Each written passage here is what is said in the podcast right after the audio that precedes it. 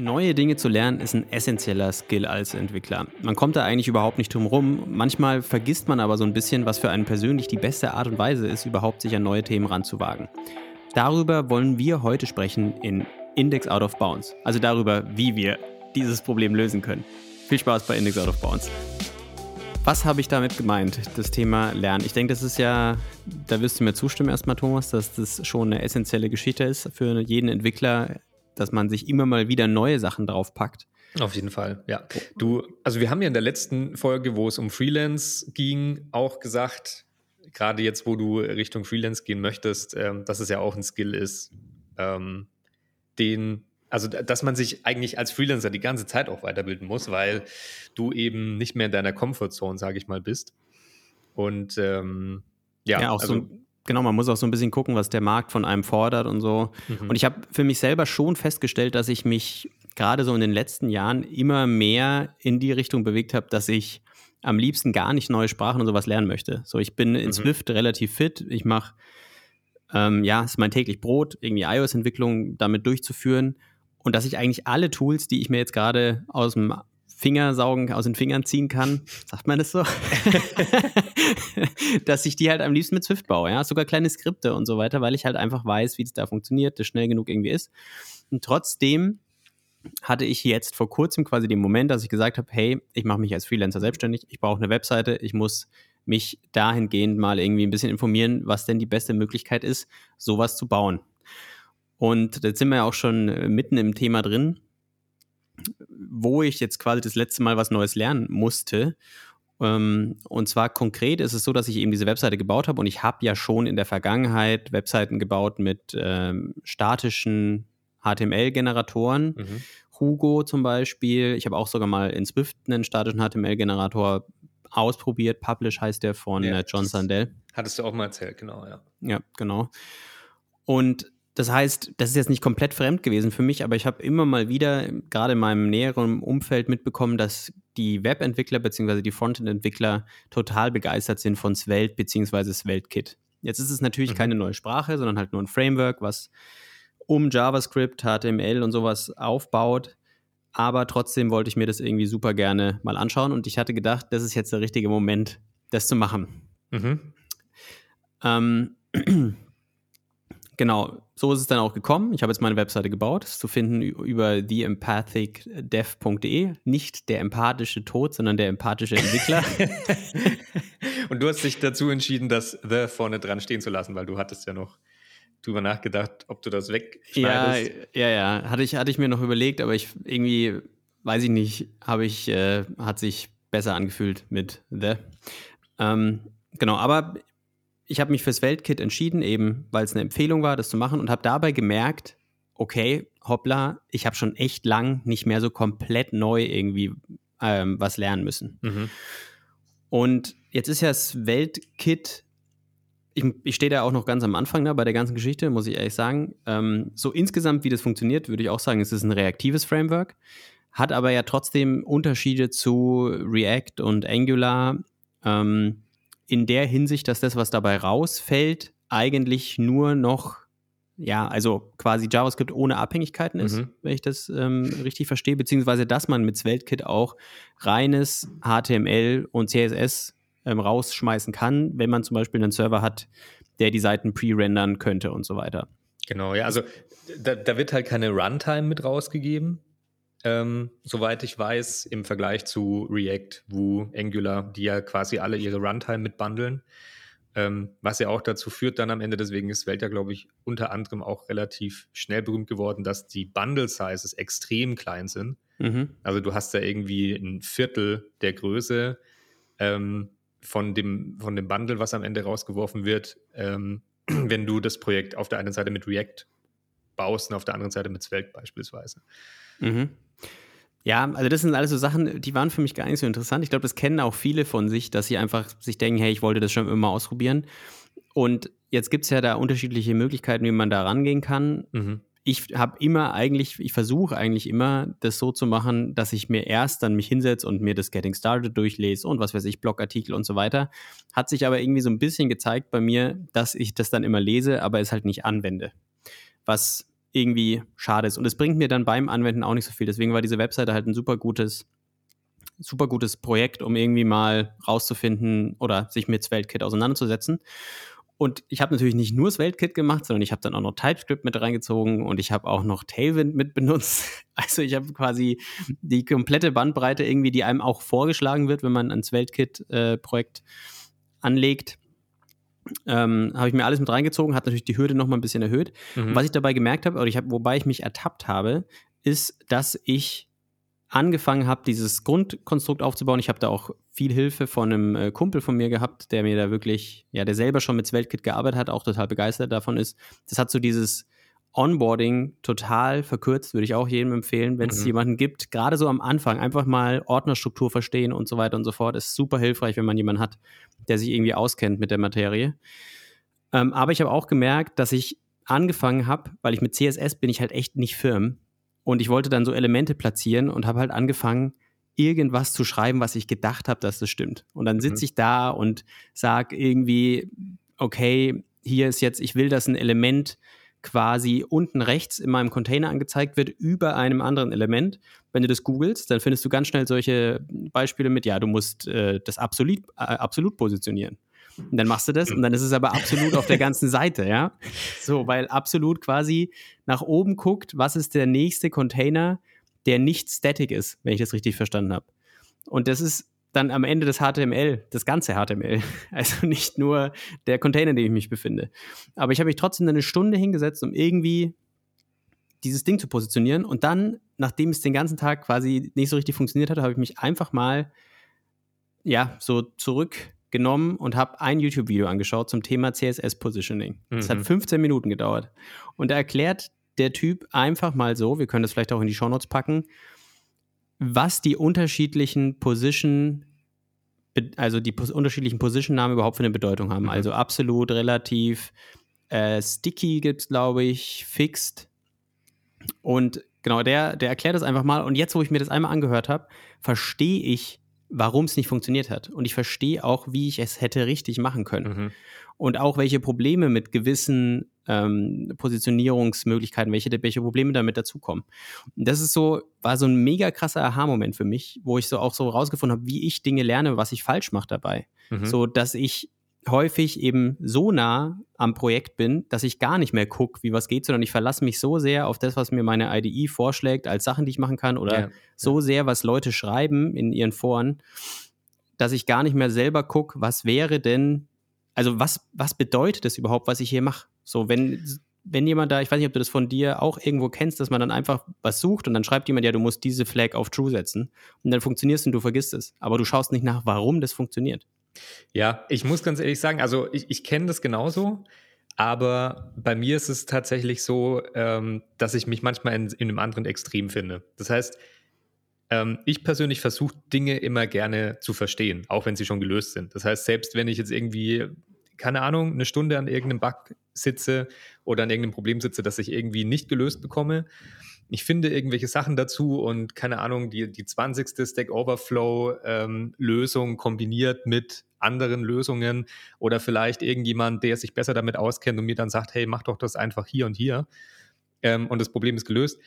Ähm, aber wenn du sagst, du sagst ja jetzt schon Stack Overflow, ja. bist du dann jemand, der wirklich auch in die Doku reinschaut? Oder machst du das nicht so häufig, sondern du versuchst dann über Stack Overflow die Lösung zu finden? Mm, ich versuche schon auch, erst in die Doku zu schauen aber wir, sind wir mal ehrlich, es gibt relativ selten richtig, richtig gute Dokumentationen, die dann genau auch auf diesen ähm, auf, auf dieses Problem fokussieren, was man sich stellt. Und das, die, eine andere Sache ist ja auch, wenn du in irgendein Problem reinrennst, dass du ja manchmal gar nicht weißt, vor allem wenn du in ein komplett neues Framework oder eine komplett neue Programmiersprache reingehst, dass du die, dass du den Kontext gar nicht wirklich verstehst, sondern dass du ja eher versuchst, so ich habe dieses Problem, ich will das lösen, aber du weißt gar nicht genau, was die Ursache ist, wie du jetzt gerade auch mit CSS eigentlich beschrieben hast. Und du möchtest das Ding eigentlich da unten irgendwie so und so positionieren und dann kommen auf gerade im Web und gerade in der Frontend-Entwicklung gibt es da immer ganz viele 0815-Lösungen, habe ich das Gefühl. Ähm, und die ähm, kann man dann schnell einbinden und dann ist halt die Frage, bist du damit zufrieden oder nicht? Also stellst du dir dann danach, so wie du es jetzt gemacht hast, die Frage, okay, es funktioniert, aber ist das richtig und warum hat es funktioniert? Ja. Oder lasse ich es einfach liegen und sage, nee, es passt schon. Es kommt halt auch immer so ein bisschen die Frage, also warum ich mich dazu entscheide, ein neues Tool zu lernen. Ich meine, mhm. ich habe jetzt halt, wenn ich, wie gesagt, wenn ich so allgemein versuchen würde, jetzt ein neues Tool zu lernen, einfach ja, es gibt ja Leute, die lernen durch Tutorials. Mhm. Und ich würde auch immer sagen, es ist eigentlich ein Wunder, wie viele Menschen da draußen, also ich kenne ja auch Leute, die, die einfach sagen, ich will was Neues lernen, ich setze mich hin und mache einfach zehn Tutorials nacheinander. Und ich habe das ja selber auch schon gemacht. Ich habe so eine Swift UI by Tutorial, glaube ich, heißt es sogar. Ähm, habe ich, ist ein Buch, habe ich sogar durchgemacht, so zur Hälfte. Und wenn ich ehrlich bin, so viel ist bei mir leider nicht hängen geblieben, mhm. weil du arbeitest dieses Buch durch und es fühlt sich dann auch okay an, aber das Projekt, was dabei rumkommt, ist eigentlich gar nicht so das, was du wirklich brauchst oder warum du es machen willst.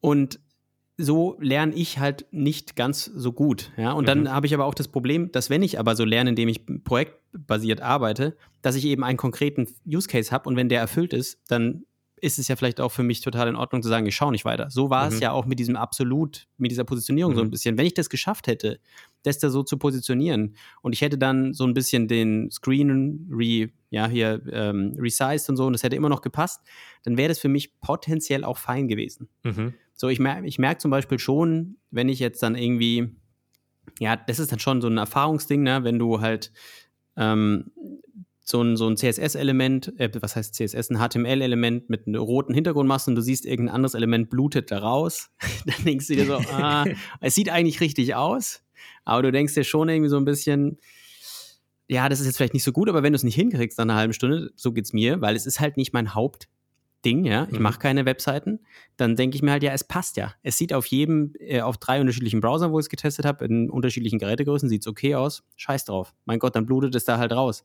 Wenn es jetzt ein großes Projekt wäre, wäre es natürlich eine ganz andere Hausnummer. Aber das ist so eine Sache, wo ich mich bei ertappt habe, dass wenn ich ein konkretes Problem lösen möchte und ich finde die Lösung für das Problem, dass ich dann häufig ähm, nicht mehr so viel nachschaue, quasi wie das in der Doku eigentlich gedacht war. Mhm. So, und ja, das genau. ist ein großes Learning, was ich aus dieser Webseite für mich gezogen habe, dass es dann, wie du gesagt hast, dass es manchmal schon sinnvoll ist zu verstehen, was man da überhaupt macht. Man muss ja nur ein Gefühl dafür bekommen, warum funktioniert es jetzt. Ich muss es ja nicht in jeder Detailtiefe irgendwie nachvollziehen können. Ja. Weißt du noch, wann das das letzte Mal bei dir irgendwie so der Fall war? Also wo du so eine eine Erfahrung gemacht hast, wo du gedacht hast, wow, gut, dass ich das nachgeschaut habe, sonst hätte mir das irgendwann mal den Arsch gebissen, oder wo du eben was Neues ausprobiert hast und erst nachdem du mal die Doku geguckt hast, gemerkt hast, okay, so funktioniert das richtig. Ja. Ähm, ich glaube, also so mein, mein ganzer Werdegang als Entwickler lässt sich, glaube ich, ganz gut in diesem Konzept beschreiben, weil ich früher eben schon während der Schulzeit irgendwie, irgendwie WordPress-Websites angefasst habe und da HTML rumgeschubst habe und mit CSS rumgebastelt habe und genau das gemacht hat, was, glaube ich, jeder macht, wenn er das erste Mal mit diesen ganzen Technologien in Berührung gerät. Also du möchtest irgendwas da unten positionieren beispielsweise, kriegst es nicht hin, kopierst dir irgendwas aus Stack Overflow, kopierst es rein, es funktioniert, du verstehst nicht warum, aber es passt, fertig. Ähm, irgendwann später, während du an der Website rumbastelst, fällt dir auf, hey, jetzt hat das Ding wieder verschoben und so weiter und so fort. Das ist dieses, ähm, ich will gar nicht verstehen, was da passiert. Irgendwie hat es funktioniert und ähm, passt halt. Die andere Sache ist, also irgendwann hat es dann, ich weiß gar nicht genau wann, aber irgendwann hat es bei mir so Klick gemacht, als ich verstanden habe, was Programmieren eigentlich ist. Ähm, und auch das erste Mal so mit Logik konfrontiert wurde und nicht nur, sind wir mal ehrlich, CSS ist jetzt keine Logik, das ist mhm. eine deskriptive ähm, Darstellungsskriptsprache, wie auch immer. Skript ist es ja nicht mal.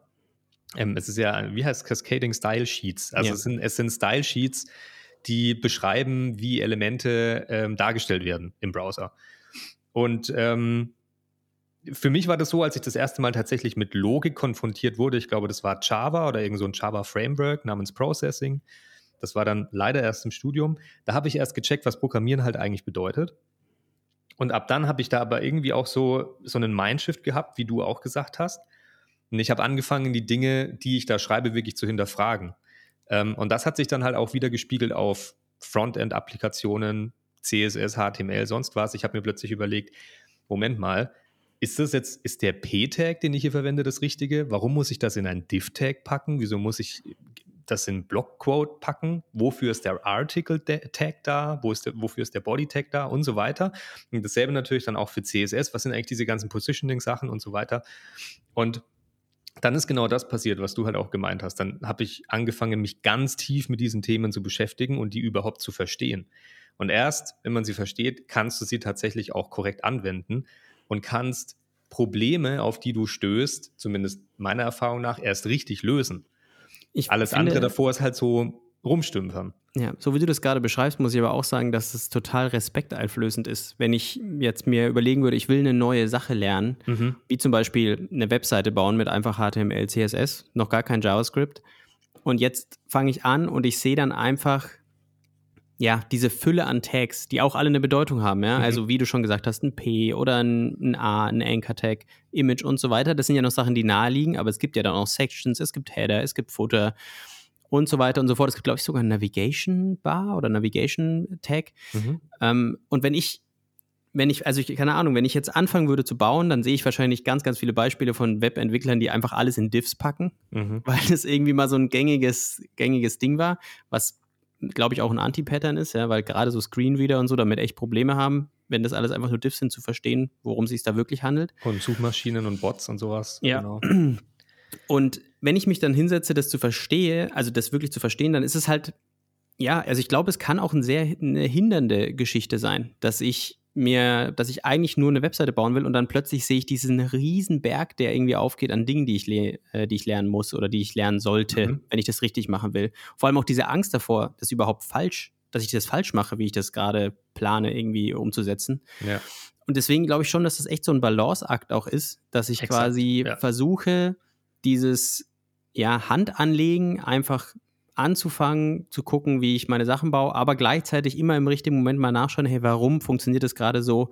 Was ist hier das richtige, das, ja, was ist das richtige Style-Sheet, das richtige, äh, das richtige HTML-Tag dafür? Und als du das gerade erzählt hast mit dem, dass du schon immer irgendwie so arbeiten musstest, dass du dir die Dinge selber beibringst und dann, ja, auch wieder in die Doku reinschaust, da ist mir erst so bewusst geworden, dass wenn du halt studierst oder auch wahrscheinlich auch in der Ausbildung, wenn du halt quasi jemanden hast, der dich an der Hand nimmt, mhm. um damit du halt Dinge lernst, dass du da schon in einer sehr privilegierten Position bist, einfach, weil du musst eigentlich gar nicht selber dir diesen Weg aufzeichnen, weil du weißt, jemand anderes im Studium hat dir den Weg aufgezeichnet und der wird jetzt hier ähm, Vorlesung für Vorlesung, wird er dir sagen, was sind die nächsten Steps, was kommt dazu, warum sollte man hier einen Div benutzen, warum da nicht, was bedeutet das und so weiter und so fort.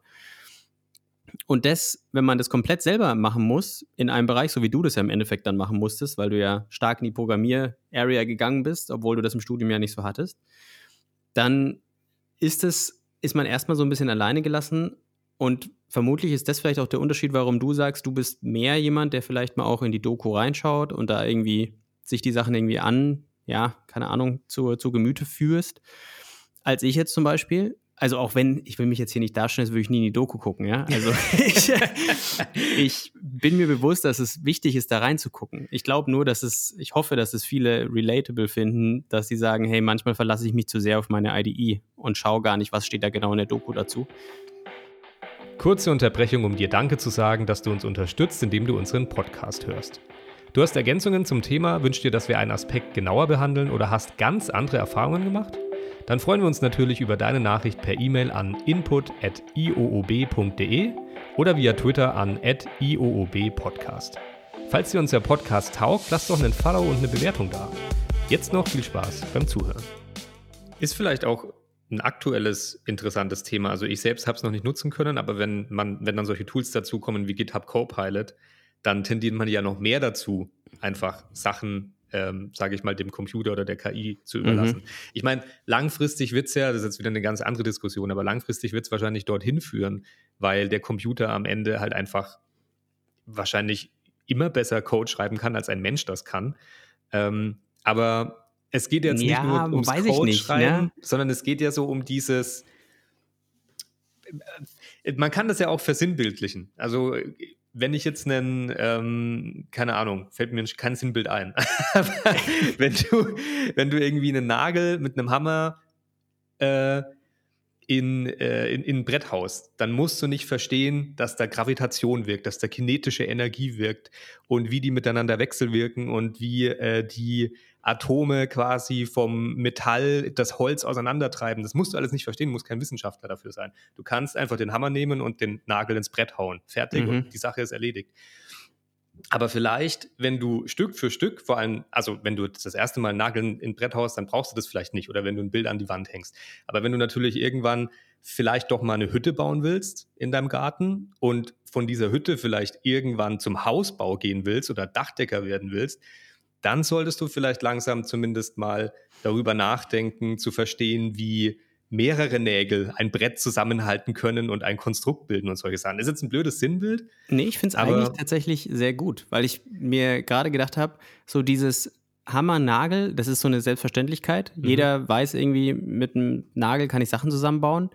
Und jetzt gibt es aber ja Anwendungsfälle zum Beispiel, wo der, die richtige Wahl eine Schraube wäre, anstatt mhm. von einem Nagel zum Beispiel. Ja, und stimmt, jemand, der immer Beispiel. nur genagelt hat, der, der Nagler.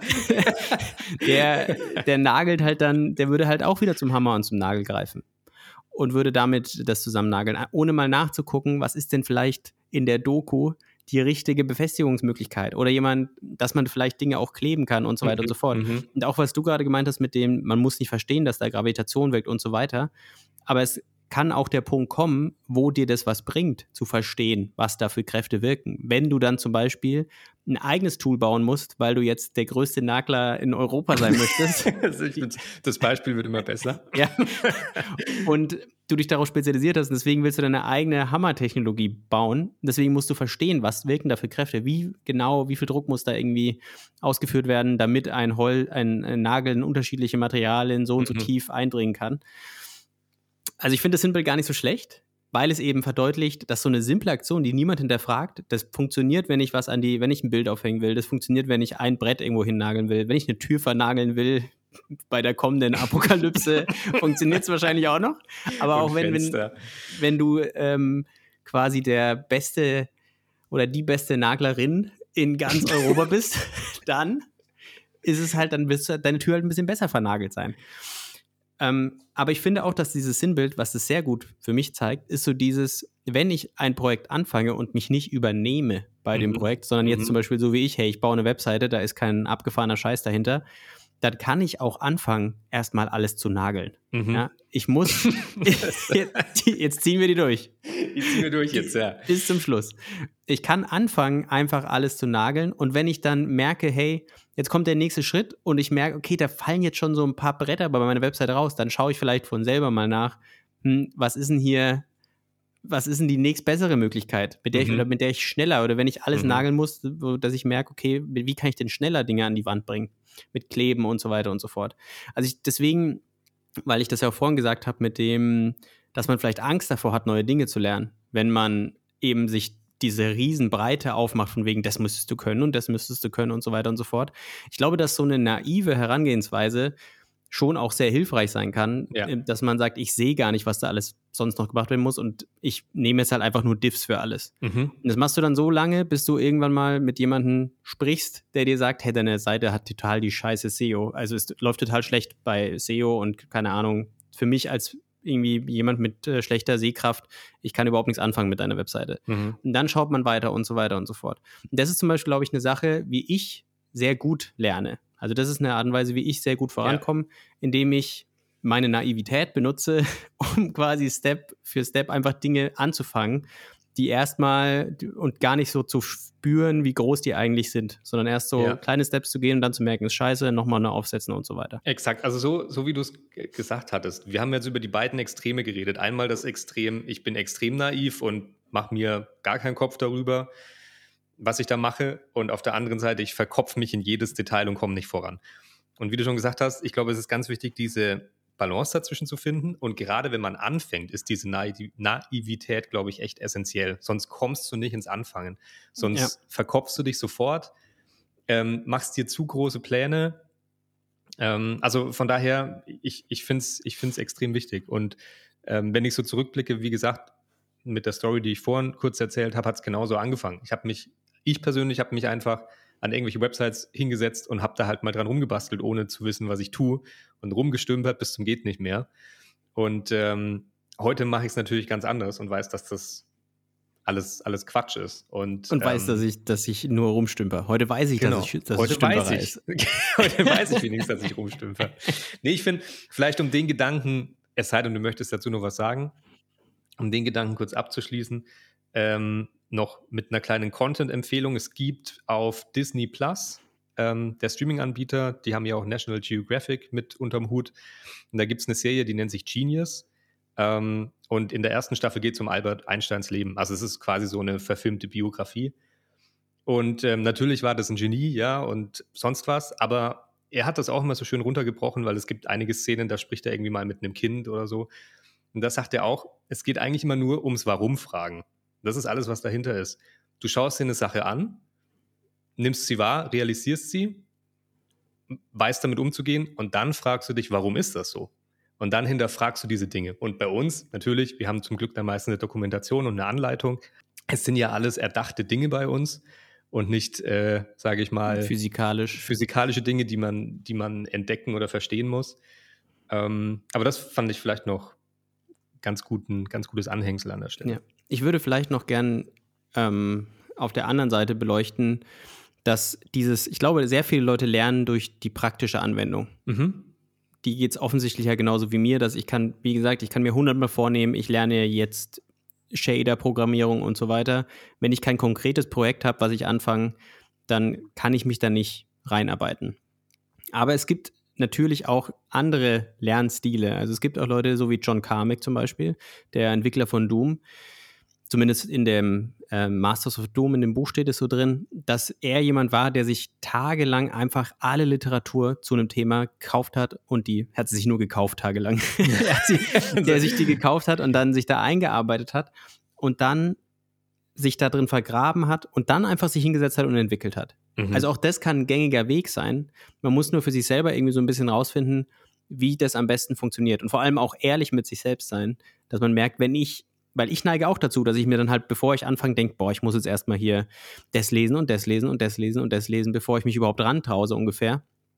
Aber manchmal ist es wirklich besser, wenn man einfach so hands-on dabei ist, damit man so Step by Step die Sachen lernt und trotzdem vielleicht zwei unterschiedliche Hüte aufsetzt. Mal einmal jetzt heute ist hands-on und morgen ist mal ein, hey, ich hinterfrage, was ich gemacht mhm, habe. Mhm, und ich ja. habe es hier auch in unserem äh, wunderbaren Timer, den du gebaut hast, noch stehen als ein wichtiges, äh, wichtiges Thema, was ich ansprechen wollte. Und zwar habe ich mir jetzt die letzten Tage angewöhnt, ich hoffe, es ist eine Gewohnheit, im nächsten Podcast kann ich euch ja darüber updaten, ob es noch so ist, dass ich jeden Morgen damit beginne, dass ich Sachen von meiner Read-Later-Liste lese.